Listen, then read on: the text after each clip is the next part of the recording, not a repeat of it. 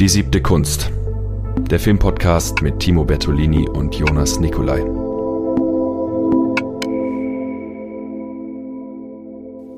Welches Bier trinkst du heute? Ich trinke heute ein Störtebecker Pilz mit 4,9 Prozent. Und äh, ich könnte jetzt von diesem hervorragenden Bier irgendwie eine Brücke schlagen zu unserem ersten Film in der Stammtischfolge. Weil da so ein feudales Schiff drauf ist. Ja, weil da ein Schiff drauf ist oder weil die auch See gefahren sind. Aber ich habe überhaupt keine Lust, diese Überleitung zu bauen, deswegen trinke ich jetzt erstmal. Prost. Prost. Ah, hervorragend. Gut. So, dann. Möchtest du uns noch was zu dem Bier erzählen? Äh, naja, es ist nach meinem Geschmack herb. Ne? Diese, diese norddeutschen Biere, die wissen einfach, wie man herbes, pilsiges Bier braut. Und ähm, das äh, wird mir jetzt den Podcast versüßen. Sehr beziehungsweise schön. verbittern, aber in einem positiven Sinn. Ja, schade, dass du keins aus Frankreich gefunden hast. Hätte ich sicher gefunden, aber ich wollte jetzt das trinken. Ja. Ähm, weil der erste Film, über den wir heute reden, ist Napoleon. Ähm, leider nicht der Film von Stanley Kubrick, der nicht gemacht wurde, mhm. sondern die Verfilmung des Lebens von Napoleon Bonaparte ähm, von Ridley Scott, die jetzt gerade in den Kinos gestartet ist. Ähm, Napoleon wird gespielt von Joaquin Phoenix. Mhm. Mhm. Und ähm, ein besonderer Fokus des Films liegt auf der Beziehung zu seiner Frau Josephine, die gespielt wird von Vanessa Kirby. Mhm. Ähm, ja, und es ist, wie der Name des Films schon naheliegt, ein Biopic über Napoleon. Ähm, bin immer noch ein bisschen zwiegespalten, was den Film angeht, weil ich irgendwie, weiß ich nicht, ich, das ist aber so eine Krankheit von Biopics meiner Meinung nach überhaupt, dass sie sich nie fokussieren können auf etwas, auf, auf, ein, auf eine Kernlinie, die sie erzählen wollen, sondern sie wollen möglichst alles reinbringen, aber trotzdem, äh, gerade wenn es so Napoleon ist, noch große Strachten auch darstellen und das verliert dann irgendwie für mich den Fokus mhm. ähm, und ist ja nicht schlecht, aber auch nicht gut. Naja, was dieser Film kann man ja sagen, es gibt diese Kinofassung jetzt und es soll wohl diesen Director's Cut geben mit viereinhalb Stunden. Man könnte, ich könnte mir vorstellen, dass einige Schwächen, die jetzt in dieser Fassung anklingen, eben dieses von einem zum anderen hetzen, mal ist hier die Schlacht von Borodino, dann ist hier mal kurz äh, Moskau brennt, mhm. weil die Russen selber angezündet haben, okay, dann ist er im Exil, okay, dann ist Waterloo, dann ist er wieder im Exil und so weiter und zwischendurch hat er dann schlechten Sex und so. Ähm, es ist natürlich die Dekonstruktion eines einer Heldenfigur, ähm, und Auch das ist jetzt nichts Neues. Nichts äh, Neues unbedingt. Und er versucht halt äh, diesen schmalen Grad zwischen dieser Erbärmlichkeit von äh, Napoleon auf der einen Seite und dann doch diesem, diesem bombastischen äh, Schlachtengetümmel und so weiter irgendwie das alles zusammenzubringen und äh, scheitert daran eigentlich. Ich muss da, ich musste jetzt gerade ähm, an einen Film den, denken, den wir, den wir auch alle gesehen haben, also wir zwei. Mhm. Ähm, der noch nicht in den Kinos gestartet ist, glaube ich. Der kommt jetzt erst im Dezember in die Kinos. Ähm, Priscilla. Priscilla von, Priscilla. von Sofia Coppola. Genau, ist ja auch eine Dekonstruktion von so einem, okay, in dem Fall männlichen Superstar. Mhm. Ich würde jetzt Napoleon keinen Superstar nennen. Ähm, na, es ist ähm, was Vergleichbares auf jeden Fall. Ja, ich muss nämlich auch von der Qualität. Nein. Ähm, ich kann mich nicht erinnern. Haben wir über Priscilla geredet im Podcast? Ich glaube nicht. Ähm, da, da musste ich, da, da musste, also keine Ahnung, das ist irgendwie so. Das sind zwei Filme, die jetzt auch wieder zeitgleich rauskommen. Mhm. Relativ zeitgleich und im Prinzip ähnliche Dinge erzählen und beide nicht wirklich was Neues zu sagen haben. Wobei bei Elvis vielleicht nochmal das, die, die Richtung auf Priscilla zu lenken tatsächlich was Neues ist, was viele nicht über, über Elvis gewusst haben, beziehungsweise soll es ja nicht per se um Elvis gehen, sondern um sie. Mhm. Bei Napoleon, man, okay, ich habe jetzt tatsächlich nicht nachrecherchiert, ob es jetzt andere Verfilmungen, äh, Biopics über Napoleon Naja, es gibt hat, schon einige sicher. Filme, ja. Ähm, Ich meine, in äh, Und- Krieg und Frieden, du hast die Verfilmung gesehen, ich habe das Buch gelesen, ist, er- ist er ja auch eine zentrale Figur. ja, aber halt nicht, also nicht aus seiner Perspektive. Das, da geht es ja nicht per se um ihn und sein Leben. Das stimmt, aber es gibt einen Napoleon-Film aus den 50er Jahren. Ich glaube, Ja. es gibt zwei, drei andere Napoleon-Filme noch. Es ist nicht der erste, so viel kann man auf jeden Fall sagen. Ja, und ähm, ich weiß nicht ganz, was die Message von dem Film sein soll, außer, äh, naja gut, er war ein, ein Kriegsherr, der Kriege gestartet hat, Schlachten gewonnen hat, wo Tausende und Abertausende von Menschen gestorben sind und halt ein schlechter Ehemann. Okay. Cool. Ja, und es wird natürlich auch so ein bisschen, ich meine, es wurde ja immer über die historische Adäquatheit dieses Films gesprochen. Von wegen, ja, er hat aber nicht mit äh, Kanonen auf Pyramiden geschossen. Mich persönlich stört das überhaupt nicht, wenn es sozusagen ähm, im Dienst der Wahrheitsfindung steht. Äh, also zu sagen, okay, er hat in Ägypten gekämpft, kann man, finde ich, durchaus dieses historisch nicht akkurate Bild nehmen, um das zum Ausdruck zu bringen. Ähm, Stichwort ekstatische Wahrheit, Grüße an Werner Herzog und so weiter. das fand ich aber- auch bei Corsage zum Beispiel ganz gut, die haben das auch gemacht. Mhm. Weiß nicht, ob du den gesehen hast. Dieses Biopic über Sissi, das letztes Jahr. Ja, den, den Jahr hattest du war. immer im Stammtisch besprochen. Genau. Ähm, genau, ja, also das ist ja an sich kein Problem, wenn man da Verdichtungen vornimmt, Dinge zusammensetzt, solange es dann im Dienst der Wahrheit steht. Aber was zum Beispiel ähm, komplett verleugnet wird, äh, sind die historischen äh, Implikationen, die, die dazu geführt haben, dass äh, diese Kriege stattgefunden haben, dass diese Schlachten stattgefunden haben. Weil man vergisst ja, äh, oder der Film zeigt zwar am Anfang da die Hinrichtung von Jeanne d'Arc, Marie Antoinette, keine Ahnung, wer ist das?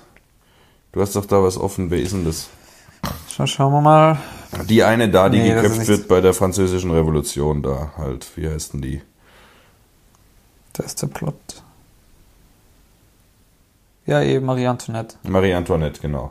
Äh, die wird äh, geköpft äh, und dann äh, ist sozusagen die französische Revolution auf ihrem Höhepunkt. Dann kommt Napoleon und äh, jetzt ist es ja so, dass die französische Revolution ja den ähm, deutschen Machthabern in Österreich, in Preußen und auch den äh, russischen Zaren Angst gemacht hat, Mhm, weil es sozusagen äh, die Frage war ja, wird unser Volk uns auch delegitimieren etc.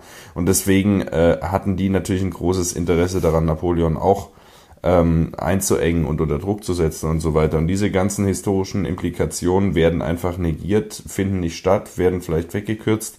Und das, was übrig bleibt, ist irg- irgendwie eine Figur, die äh, äh, an sich erbärmlich ist und aber Menschen auf dem Gewissen hat. Und man weiß aber eigentlich nicht wieso. Und dann rennt er immer äh, äh, wieder zu seiner Frau und der Film weiß auch nicht, ob er Melodram oder äh, Kriegsepos sein will und hängt dann da so rum. Ich könnte mir aber vorstellen, dass das in der Langfassung äh, ein, ein Film werden könnte, der, Das könnte gut der sein. einige dieser Fehler ausbessert, ausmerzt und ich meine, wie lang war er jetzt? Zwei Stunden 40, wenn der doch so vier Stunden geht, das ist ja dann. ja, viereinhalb Stunden sogar. Da kann man einiges noch erzählen. Ja, da kann man vor allem Lücken auffüllen, weil das, also. Der Film hat dann auch, finde ich, so, so, wenn man sich nicht eh schon mit der Materie auskennt, sehr komische Bogen gehabt, dann plötzlich so, ah ja, verdammt, jetzt müssen wir dahin, okay, dann führen wir da jetzt einfach mit einer plötzlichen Einstellung, Szenewechsel da einen Charakter ein, der ist jetzt pisst auf Napoleon und jetzt machen wir die nächste Schlacht. Und, ähm, also da frage ich mich auch, was dann der Mehrwert davon sein soll, das zu repräsentieren, weil ah, okay, ja, dass er ein Kriegsherr war, der Leute gekillt hat, das weiß jeder. Ähm, und auch sonst so, also weiß ich nicht. Das, was man über den Film erfährt, das entweder weiß man das schon, also das, das weiß man gefühlt schon alles. Ähm, und da ist jetzt nichts besonders Neues dabei, beziehungsweise wenn was Neues dabei war, wird es so plötzlich eingeführt, dass man dem eh nicht folgen kann und damit eh nichts behält. Also auch da ist so dieses, diese historische Aufarbeitung einfach nicht wirklich vorhanden. Da frönt der Film viel zu sehr dem Unterhaltungsfaktor. Absolut. Ein, ja. ein Kriegsepos zu sein eigentlich. Und es ist bedauerlich, dass dann diese Langfassung dann nur bei Apple TV erscheinen wird. Wieder ein äh, Symptom dafür, dass man eigentlich alle Streamingdienste irgendwie haben muss, um noch irgendwas sehen zu können. Hm. Weil, also ich habe eh auf relativ viele Zugriff, aber Apple, Apple TV nicht. Das ist bedauerlich. Tja. Weil davon wird es dann wahrscheinlich auch kein DVD-Release geben. Vermutlich nicht. Aber wäre es das wert, weiß ich nicht. Mit der Uncut-Langfassung vielleicht. Ja, genau, die, die würde ich gern sehen. Ja. Die würde ich mir auch anschauen. Hast du den letzten Film von Ridley Scott gesehen? Das letzte, also nicht, der letzte war, glaube ich, House of, House of Gucci. Mhm. Der davor, ähm, Dieser The Last Night oder The Green Knight oder, Last Duel, glaube ich. The, oder Duel irgendwas, ja. Da, ist es, da geht es ja auch um die französische Revolution irgendwo. ähm, Du hast doch dein iPad, kannst du nachgucken. The Last Duel. The Last Duel, genau. Hast du den gesehen? Nee, Okay. habe ich verpasst. Ich habe House of Gucci gesehen. Den fand ich auch an sich eigentlich sehr gut. Mhm. Aber den habe ich nicht gesehen. Ich glaube, der letzte davor war der Marsianer, den ich gesehen habe. Ah ja. Ich habe, ja, keine Ahnung, ich habe das Gefühl, also, hm. irgendwie macht Ridley Scott jetzt auf den neuen, neuen Hi Hi- Filmhistoriker. Also, Ja, aber ihn interessiert das ja gar nicht so. Er sagt ja auch in Interviews Get Alive und so, solche Sachen. ja, eben. Aber das merkt man auch an den Filmen Mhm. gefühlt. Also da ist auch, also, das fühlt sich nicht nach sehr viel Liebe für das Material an, muss ich sagen. Ich meine, Ja. ja. vielleicht sollte er mal wieder einen Science-Fiction-Film machen. Irgendwie. Das Science-Fiction-Genre. Mhm. Das kann er ja ganz gut. Auch wenn ich persönlich Marsianer nicht so ganz mag, ist es ja doch auch ein guter Film gewesen. Ja, fand, also, fand ich auch. Ich habe ihn damals nur gesehen und nie wieder, aber an und für sich. Und ich meine, gut, über Blade Runner braucht man gar nicht reden. Und über Alien genauso wenig. Ja. ja, okay. Gibt es noch viel zu dem Film zu sagen? Ich meine, Nö. ich könnte noch ein bisschen weiter den Film schlecht machen, wobei so Ja, mach ihn doch schlecht. So schlecht war er ja gar nicht. Er war schon schlecht, aber so Also nach dem schlecht. Kino warst du regelrecht äh, aggressiv. Ja, aggressiv? Nee, ich habe gesagt, das ist halt ein Film. Ich verstehe nicht, warum er so einen Film macht. Ja, Aber ja, na, also ich finde ja auch zum Beispiel, Joaquin Phoenix ist ja echt ein guter Schauspieler eigentlich. Mhm. Und auch der Cast an sich, da waren ja schon bekannte und, und auch gute Gesichter dabei. Mhm. Und ich hatte ganz oft das Gefühl, dass, dass die Schauspieler nicht wussten, was sie tun sollen. das habe ich auch wo irgendwo anders gelesen. Oh nee, nee, das hast du mir gesagt. Ja, richtig. Ich habe dann ein bisschen drauf geachtet und ja, es wirkt so alles so ein bisschen hingeschludert. Ja, es wirkt so, okay, Aufnahme, sagt einen Satz, schau ganz knapp an der Kameralinse vorbei, Cut. Ja. Und genauso gestellt und komponiert wirkt der Film. Und das ist irgendwie sehr weird. Absolut. Unpassend. Ich habe sogar, ich habe sogar einmal in einer richtig fetten Großaufnahme, ich weiß nicht mehr, wo das war, das war irgendwie so ein Nebencharakter, der auch wirklich so, der hat so an der Kamera vorbeigeschaut und dann einmal ganz direkt in die Kamera und wieder auf die Seite, aber so richtig offensichtlich in so einer richtig schönen Großaufnahme. Tja, naja, wobei man sagen muss, es sieht, also so CGI oder sowas vermisst man äh, nicht. vermisst Weil man es nicht, ist, ja. ist, es ist nicht da, weil es, es sieht wirklich alles sehr ähm, äh, authentisch aus. Auch diese Szenen dann auf dem Eis mit dem Wasser und so weiter und die Pferde, die einbrechen. Also man sieht schon ein bisschen, aber es ist gut, es ist einheitlich. Mhm. Das stimmt. Immerhin. Immerhin. Das ist ja auch, glaube ich, eher das, was der Film erreichen wollte. Der wollte, ich glaube, er wollte eher große Schlachtszenen machen. Ja, aber dann soll er aufhören, diese private Familiengeschichte dazu erzählen. Ja, oder dann soll er die Geschichte nur von einer Schlacht erzählen. Ja, es ist. Aber das schaut sich ja keiner mehr an heutzutage. Das hat die nicht Oscar-Material oder so, keine Ahnung. Ich meine, der Film hat, finde ich, überhaupt nicht so Oscar-Material, aber Nee, also es ist. Gut, man könnte vielleicht irgendwie sagen Ausstattung oder Setdesign oder sowas, aber. ja, weiß ich nicht. Nein, am ehesten alles andere unter gar keinen Umständen. Was gab's denn da sonst so dieses Jahr? Da gibt's, na, also, okay, Set-Design, Ausstattung und so, das, du hast das noch nicht gesehen, aber Poor Things. Poor Things freue ich mich drauf, ja. Jorgos Lantimos. Ja. Ähm, aber gut, dann äh, können wir abschließen. Es wirkt unfertig in der zweieinhalb Stunden Fassung. Vielleicht braucht es den Director's Cut. Vielleicht ist äh, Ridley Scott einfach nur alt geworden, Müde. müde geworden. Wer weiß. Kommen wir Zum zum, besseren Film. zum besseren Film. ähm, Surf's Up, Könige der Wellen. Äh, ein Animationsfilm von Sony Pictures. Ähm, in, in den Synchronstimmen sind Shia LaBeouf oder auch Jeff Bridges zu hören. James Woods ist zu hören, den man aus äh, Once Upon a Time in America kennt oder aus Videodrome von David Cronenberg. Ähm, und äh, es ist ein Animationsfilm übers Surfen, 86 Minuten aus dem Jahr 2007 äh, von Ash Brannon und Chris Buck, die mir beide überhaupt nichts sagen. Ich bin auch überhaupt nicht im äh, Animationsfilmbereich äh, äh, Ich wüsste vertraut. so Computer, Animationsfilmmäßig auch nicht, dass es da dezidiert so hochrangige Regisseure gibt, bis auf vielleicht Hayao Miyazaki, Hm. Der doch namenhaft irgendwie bekannt ist, aber, aber sonst gerade so im westlichen Bereich, ich glaube, das sind vor allem eher die Teams, die eigentlich eh immer so im, im halben, also so im circa gleichen Stab zusammenarbeiten. Hm. Satoshi Kon vielleicht noch. Sagt mir jetzt zum Beispiel nichts. Perfect Blue, Paprika. Ah ja. Ja, aber auch das ist wieder Anime, ja. östlich. Ja, ja, genau. ähm, ja, Und und so kennt man eher so Pixar oder die, also da kennt man die Studios tatsächlich, lustigerweise. Und das hier ist Sony, ne? Das ist äh, Sony Animations, ja. Ja.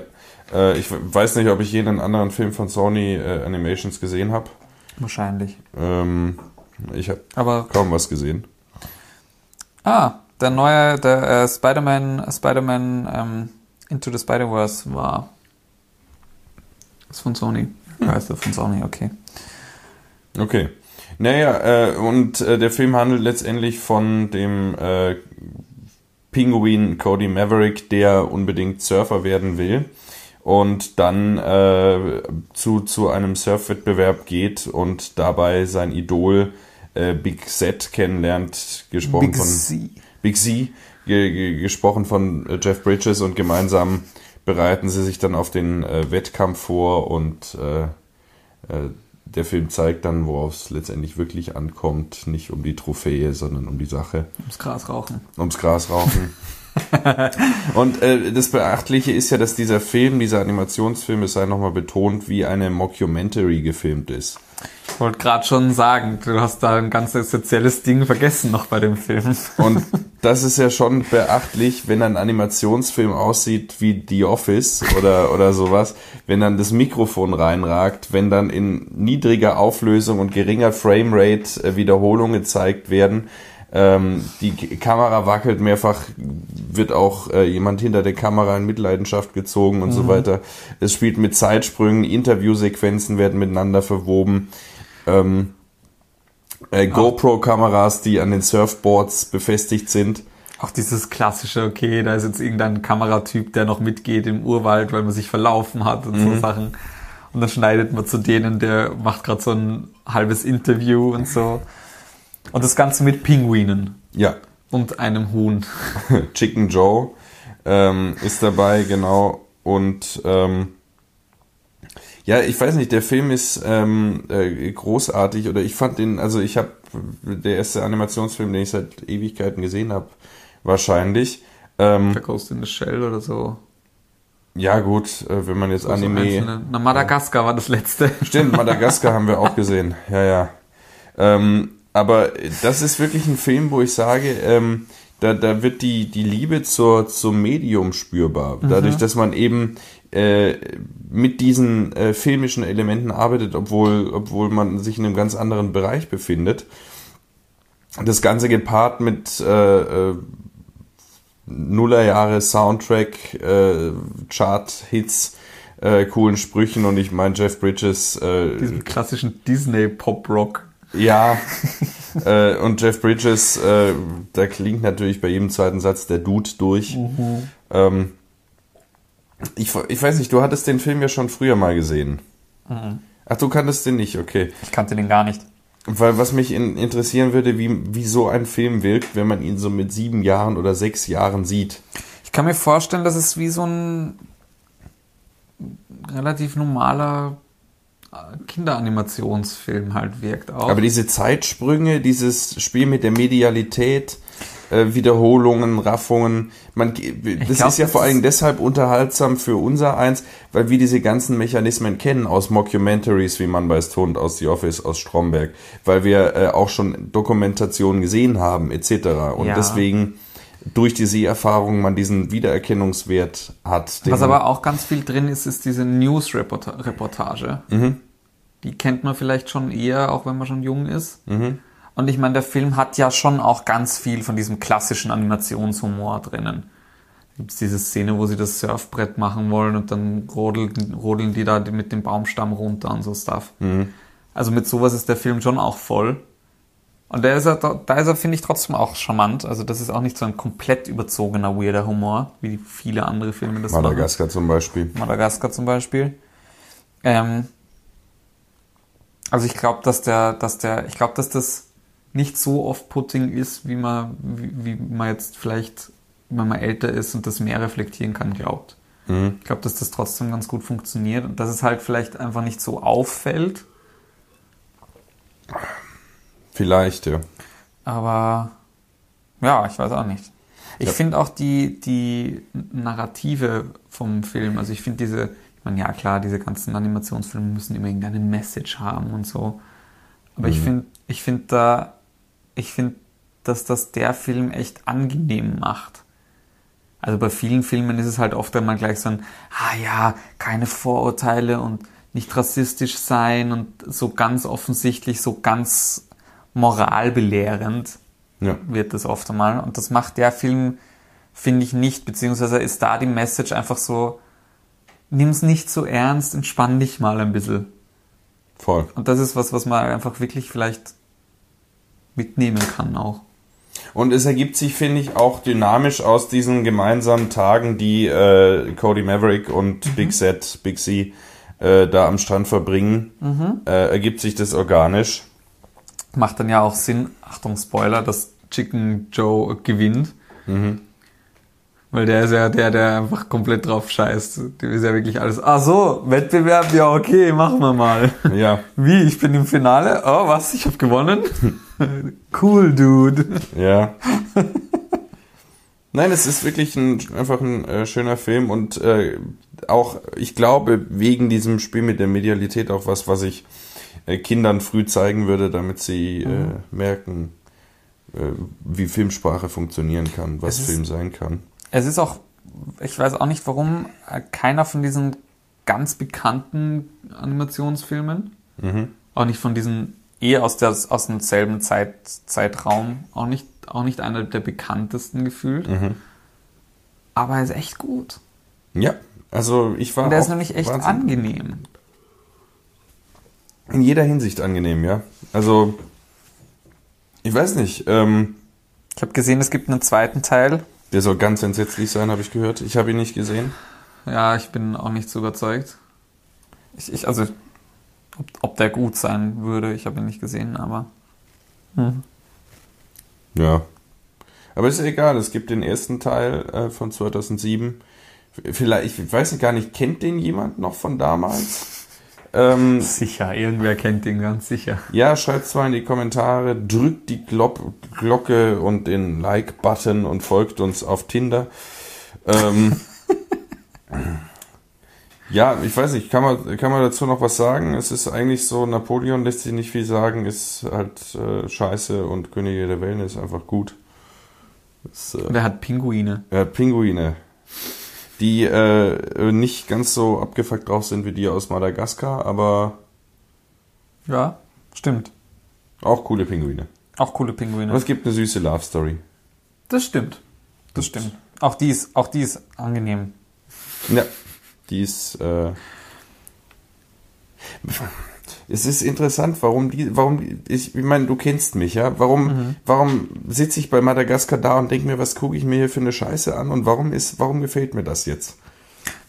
Weiß ich nicht, vielleicht bist du sofort gleich mal offener dafür, weil die, die Machart schon mal ganz anders ist. Ich meine, der Film fängt ja echt schon so mit, so- mit so einer Rückblende auf mediale Strukturen an. Mit den, mit dem, da gibt's ja dann diese, diese, diese Reference an die klassischen alten ähm, Stummfilme noch. Ja, ja. Dann gibt's da noch die, die, ich glaube, eine Zeitung ist auch dabei und so. Und dann gibt's da diese, dann hat's diese Doku-Struktur. Also das, das regt dann auch schon an. Das erinnert dann auch ein bisschen an, die, an diese mediale Struktur von, ähm, na, komm nicht drauf, Kettensägen-Massaker. Der macht ja auch am Anfang so einen medialen Diskurs auf. Ach so. Ja, ja. Mhm. Natürlich. Ähm, da halt nochmal für Kinder aufbereitet. Ja, und äh, also wahrscheinlich. Äh, aber es ist ja auch ein Novum. Wo gibt es sonst das in dem Ausmaß? Ich meine, bei Satoshi Kon in Perfect Blue vielleicht am Rande mal.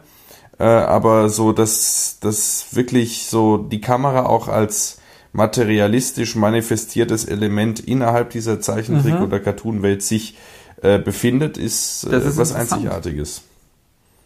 Und, Und- macht echt Spaß. Und äh, macht Spaß, ja. Ja. Ein Spaß für die ganze Familie. Oder so. Oder so. Na gut, dann äh, sind wir durch für diese Folge. Vielen Dank für die Aufmerksamkeit. Tschüss. Ciao, ciao. Die siebte Kunst. Der Filmpodcast mit Timo Bertolini und Jonas Nicolai.